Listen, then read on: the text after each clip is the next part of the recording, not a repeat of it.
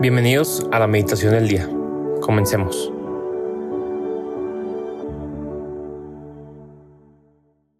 En nombre del Padre, del Hijo y del Espíritu Santo. Amén.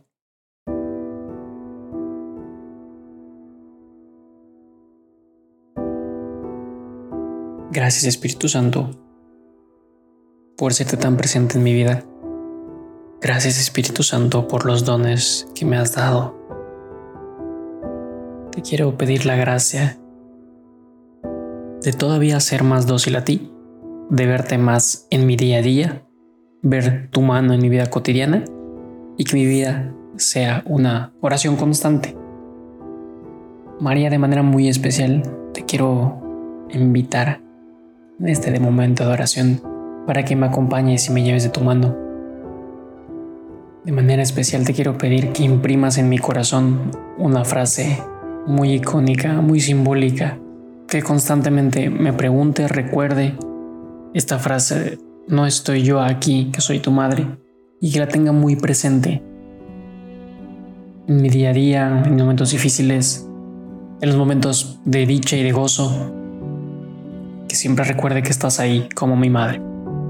El Evangelio que vamos a meditar hoy, sábado 9 de diciembre del 2023, se encuentra en Mateo 9, 35 al 10, el 1, 6 al 8. En aquel tiempo Jesús recorría todas las ciudades y los pueblos, enseñando en las sinagogas, predicando el Evangelio del reino, y curaba toda enfermedad y dolencia. Al ver a las multitudes, se compadecía de ellas, porque estaban extenuadas y desamparadas, como ovejas sin pastor. Entonces dijo a sus discípulos, La cosecha es mucha y los trabajadores son pocos. Rueguen, por lo tanto, al dueño de la mies que envíe trabajadores a sus campos. Después, llamando a sus doce discípulos, les dio poder para expulsar a los espíritus impuros y curar toda clase de enfermedades y dolencias. Les dijo, vayan en busca de las ovejas perdidas de la casa de Israel. Vayan y proclamen por el camino que ya se acerca el reino de Dios. Curen a los leprosos y demás enfermos resuciten a los muertos y echen fuera a los demonios. Gratuitamente han recibido este poder, ejérzanlo pues gratuitamente. Palabra del Señor, gloria a ti, Señor Jesús.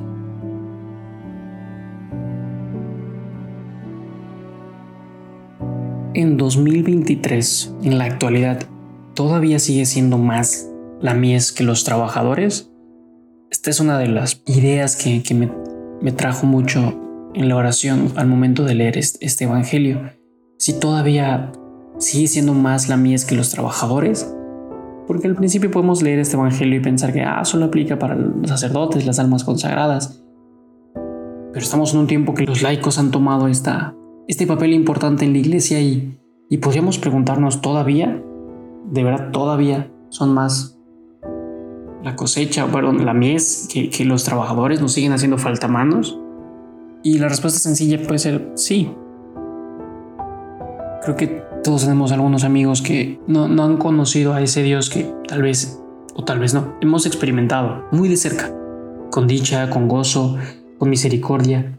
Incluso la siguiente esfera ya no solo nuestros amigos, tal vez dentro de la familia, personas que han malentendido la iglesia, o que solo se quedan como las reglas o todos estos mitos y no han verdaderamente hecho una experiencia de, vida, una profunda, una relación.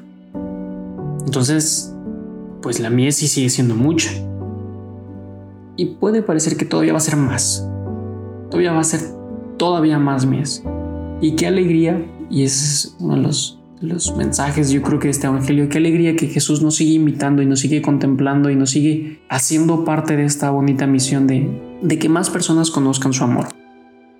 Si podemos hacer un, breve alto en este día y, reflexionar lo que Dios ha hecho en mi vida y poder compartirlo con los demás, no a manera de, de presunción, tal vez, sino decir como mi vida realmente es es una historia de amor con Dios, a la cual tú también estás llamado a vivir.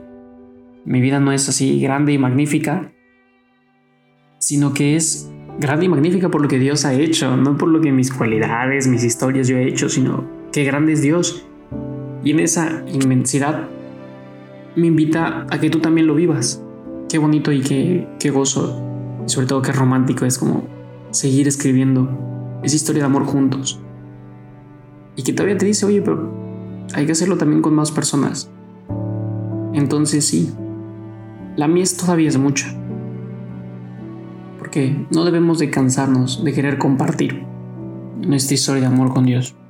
Y en este día la iglesia yo creo que eligen, al menos aquí en México, se celebra un, santo a San Juan Diego, que tiene estas cualidades que con las cuales podemos compartir esta historia de amor. Si han tenido, hemos tenido la oportunidad de ir a, la villa, a la basílica de Guadalupe, y si no, siempre es bueno ir, y al menos una vez al año, a tocar base, diríamos de alguna forma, a recordarnos algunas, algunos elementos importantes en nuestra vida. Para empezar, la basílica siempre te debe recordar que, somos peregrinos, que todo peregrino es, es bienvenido y, en esta vida somos peregrinos, que estamos de paso y que parte del, de la historia de San Juan Diego es ese peregrinar. Cuando él parte o está yendo a ayudar y se le aparece la Virgen, una de las primeras apariciones, y luego su tío está enfermo y quiere evitar por donde siempre pasa para que la Virgen no, no, se le aparezca. En realidad la Virgen sale a su encuentro, ¿no? Y como, como que a dónde vas, ¿no? ¿A dónde vas aquí? De que nos encontramos, nos encontramos, ¿no? Y, y, entonces lanza esta frase. La Virgen María, ¿no? ¿no? estoy yo aquí que soy tu madre? Y San Juan Diego tiene, como decía, estas características. Es sencillo, nos representa perfectamente a todos cuando de verdad los problemas del mundo dices es que cómo, o sea, cómo va a salir, o sea, no ves, tú no le ves ni pies ni cabeza.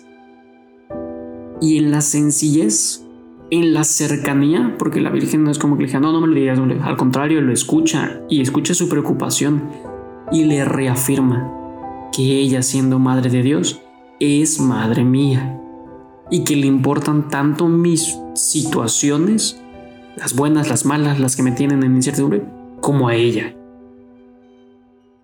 Pidámosle también a, San Juan Diego esa gracia de, de vivir sencillamente, de vivir con, con una cercanía de corazón, una cercanía de espíritu, que no importa si, si yo siento que es el mismo problema o cada vez que lo confieso es lo mismo, que me siga acercando, que me siga acercando con mucha sencillez a María, a Jesús, como lo hizo San Juan Diego. Y cuando San Juan Diego desvela su manto lleno de flores y está la Virgen, es similar cuando nosotros compartimos la misericordia y el amor de Dios en nuestras vidas. Podríamos pensar que, ay, no, es mi manto. No, no. Es la imagen, es lo que hizo la Virgen en ese manto. Pues es exactamente igual. Es lo que Dios hace en nuestras vidas por pura gratitud, pura misericordia y por puro amor. Ojalá podamos compartir el día de hoy con alguien cercano, lejano, que el persona, no sé, en la caseta donde yo vivo, ¿no? el fraccionamiento, o algún guardia de seguridad, o algún amigo que no le habrá, alguna amiga que no hace mucho que no le escribo. Compartirle cómo estás y tratar de, ser también ese, ese rostro de misericordia, ese rostro de amor que, que Jesús ha sido en mi vida y recordar que, no es mi vida, no es el manto, sino es lo que Jesús, es lo que María hacen cuando nosotros nos acercamos con sencillez, con cercanía de corazón y de espíritu.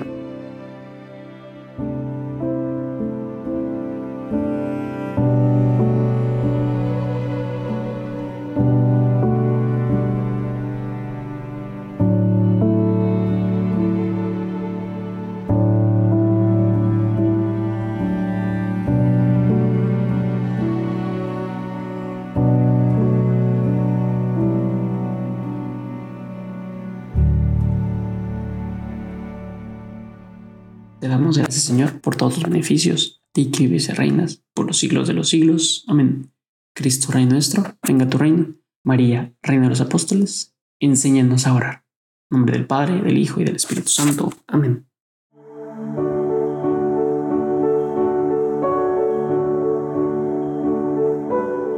Permanece meditando lo que más te haya llegado al corazón. Nos escuchamos mañana.